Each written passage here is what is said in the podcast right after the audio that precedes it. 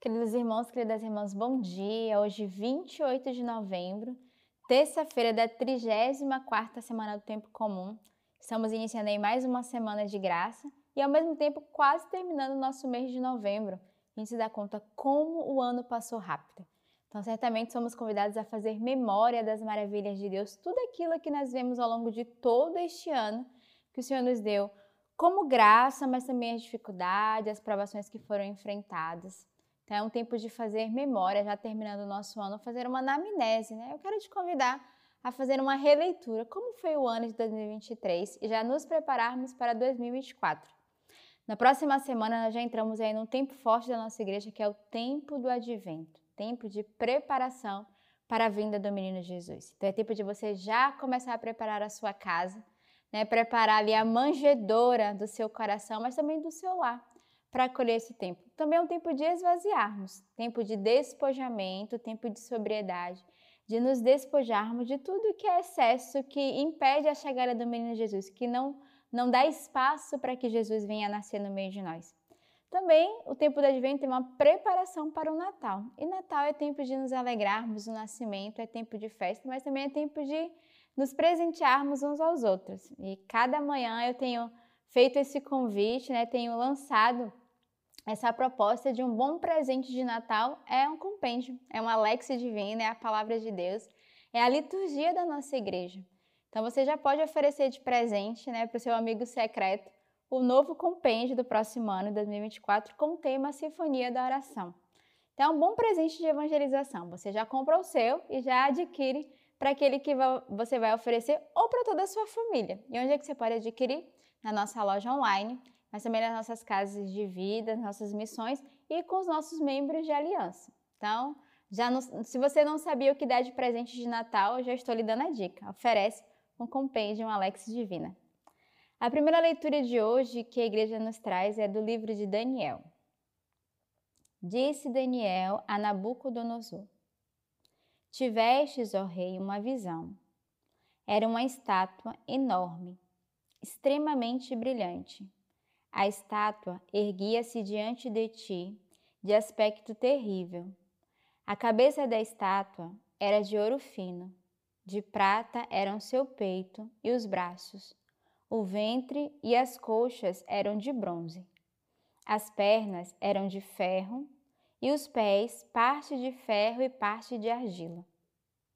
Estavam olhando quando uma pedra, sem intervenção de mão alguma, destacou-se e veio a bater na estátua, nos pés de ferro e de argila, e os triturou. Então se pulverizaram ao mesmo tempo o ferro e a argila, o bronze, a prata e o ouro, tornando-se iguais à palha miúda na eira de verão. O vento os levou sem deixarem traço algum, e a pedra que havia atingido a estátua tornou-se uma grande montanha que ocupou a terra inteira. Tal foi o sonho, e agora exporemos a sua interpretação diante do rei. Tu, ó rei, rei dos reis, a quem o Deus do céu concedeu o reino, o poder, a força e a honra, em cujas mãos ele entregou. Onde quer que habitem os filhos dos homens, os animais do campo e as aves do céu, fazendo-te soberano deles todos. És tu que és a cabeça de ouro. Depois de ti se levantará outro reino, inferior ao teu. E depois ainda um terceiro reino, de bronze, que dominará a terra inteira. Haverá ainda um quarto reino, forte como ferro, como ferro que reduz tudo a pó e tudo esmaga. Como ferro que tritura, este reduzirá a pó e triturará todos aqueles. Os pés que vistes, parte de argila e de oleiro, e parte de ferro, designam um reino que será dividido. Haverá nele parte da solidez do ferro, uma vez que o vistes ferro misturado à argila de oleiro como os pés são parcialmente de ferro e parcialmente de argila de oleiro, assim esse reino será parcialmente forte e também parcialmente fraco. O fato de teres visto ferro misturado à argila de oleiro indica que eles se misturarão por casamentos, mas não se fundirão um com o outro, da mesma forma que o ferro não se funde com a argila. No tempo desses reis, o Deus do céu suscitará um reino que jamais será destruído, um reino que jamais passará a outro povo. Esmagará e aniquilará todos os outros reinos, enquanto ele mesmo subsistirá para sempre. Foi o que pudestes ver na pedra que se destacou da montanha, sem que mão alguma a tivesse tocado e reduzido a pó o ferro o bronze, a argila, a prata e o ouro. O grande Deus manifestou ao rei o que deve acontecer depois disso. O sonho é verdadeiramente este, e digna de fé é a sua interpretação. Então, aqui a gente vê é, Daniel que vai fazer uma interpretação do sonho né, ao rei Nabucodonosor. E é interessante porque essa leitura também é uma prefiguração daquilo que é, que é de fato o que Jesus iria manifestar. Aqui ele vai falar é, desse sonho, uma simbologia ali, né, e, e, talvez até um pouco confusa, né, da estátua que era de ouro, de prata e que caiu, que se pulverizou e tudo que se transformou. Mas o que me chama a atenção nessa leitura é já o finalzinho dela, porque vai dizer assim: o grande Deus manifestou ao rei o que deve acontecer.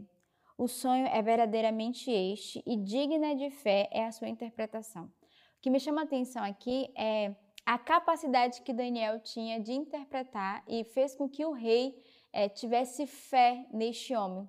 Né? Davi que vai, é, Daniel, desculpa, que vai ser aqui esse verdadeiro profeta, né? esse verdadeiro homem simples e humilde, mas que tem a capacidade por conta da sabedoria dada por Deus de interpretar os sonhos e os sinais.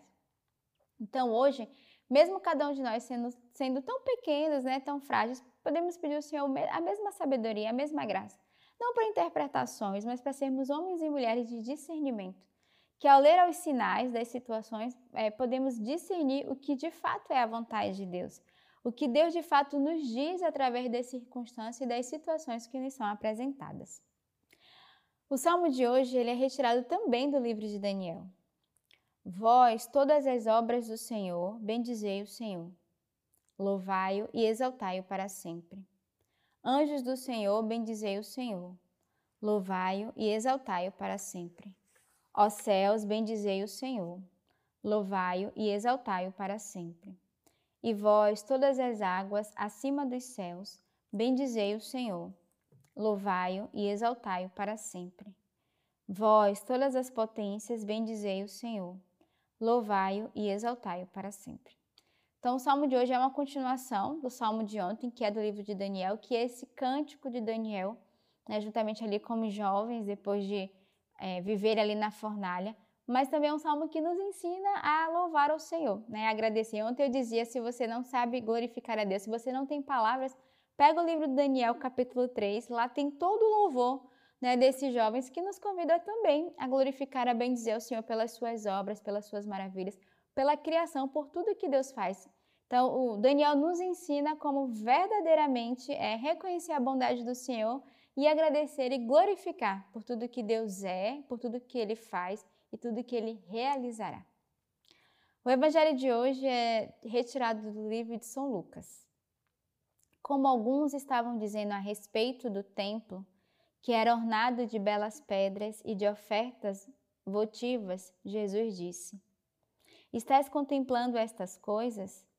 Dias virão em que não ficará pedra sobre pedra que não seja demolida. Perguntaram-lhe então: Quando será isso, mestre? E qual o sinal de que essas coisas estarão para acontecer?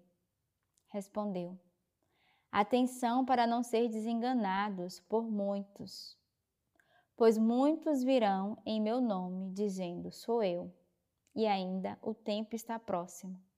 Não os sigais.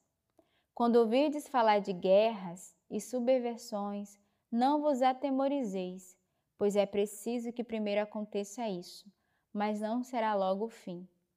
Disse-lhe então: Levantar-se-ão nação contra nação e reino contra reino, e haverá grandes terremotos e pestes e fomes em todos os lugares. Aparecerão fenômenos pavorosos e grandes sinais vindo dos céus. Quando a gente lê esse evangelho, a gente fala, nós já estamos vivendo isso, né? esses sinais dos tempos. Guerras, né? situações que nos atemorizam, pestes, nação contra nação. E o Senhor vai dizer: ainda não é o fim, né? não será o fim. Ou seja, somos convidados hoje, né? E aqui, há dois mil anos atrás, Jesus já pregava tudo isso. Somos convidados hoje a, ter, a sermos homens e mulheres de oração e de intercessão. Ainda não é o fim, o Senhor virá, mas ainda não chegamos ao fim. Mas estamos vivendo tudo isso. E precisamos ter uma fé renovada, né? uma esperança em Deus e um coração de intercessão. Estamos aí diante tudo que acabamos de viver, né? Há um ano, a guerra da Rússia contra a Ucrânia. Né? Tivemos agora toda a situação de Israel, ali a Palestina, mesmo se pediram para cessar fogo, mas ainda estamos nesse contexto, porque tantas famílias, tantas pessoas que sofreram, que perderam, que estão sofrendo e precisam da nossa oração, da nossa intenção, mas sobretudo da nossa fé, de confiarmos no tempo que virá. E o Senhor, né, o tempo do advento nós cantamos, o Senhor ele virá, ele não tardará. Então é um tempo de nos prepararmos, porque logo não sabemos o dia nem a hora, mas o nosso coração e a nossa fé devem estar prontos para a sua chegada. Então que neste, nessa semana e nesse tempo que se aproxima do advento, peçamos ao Senhor a graça de nos prepararmos para nos encontrarmos com Ele para a sua vinda. Tenhamos neste dia uma bela terça-feira e que Deus os abençoe.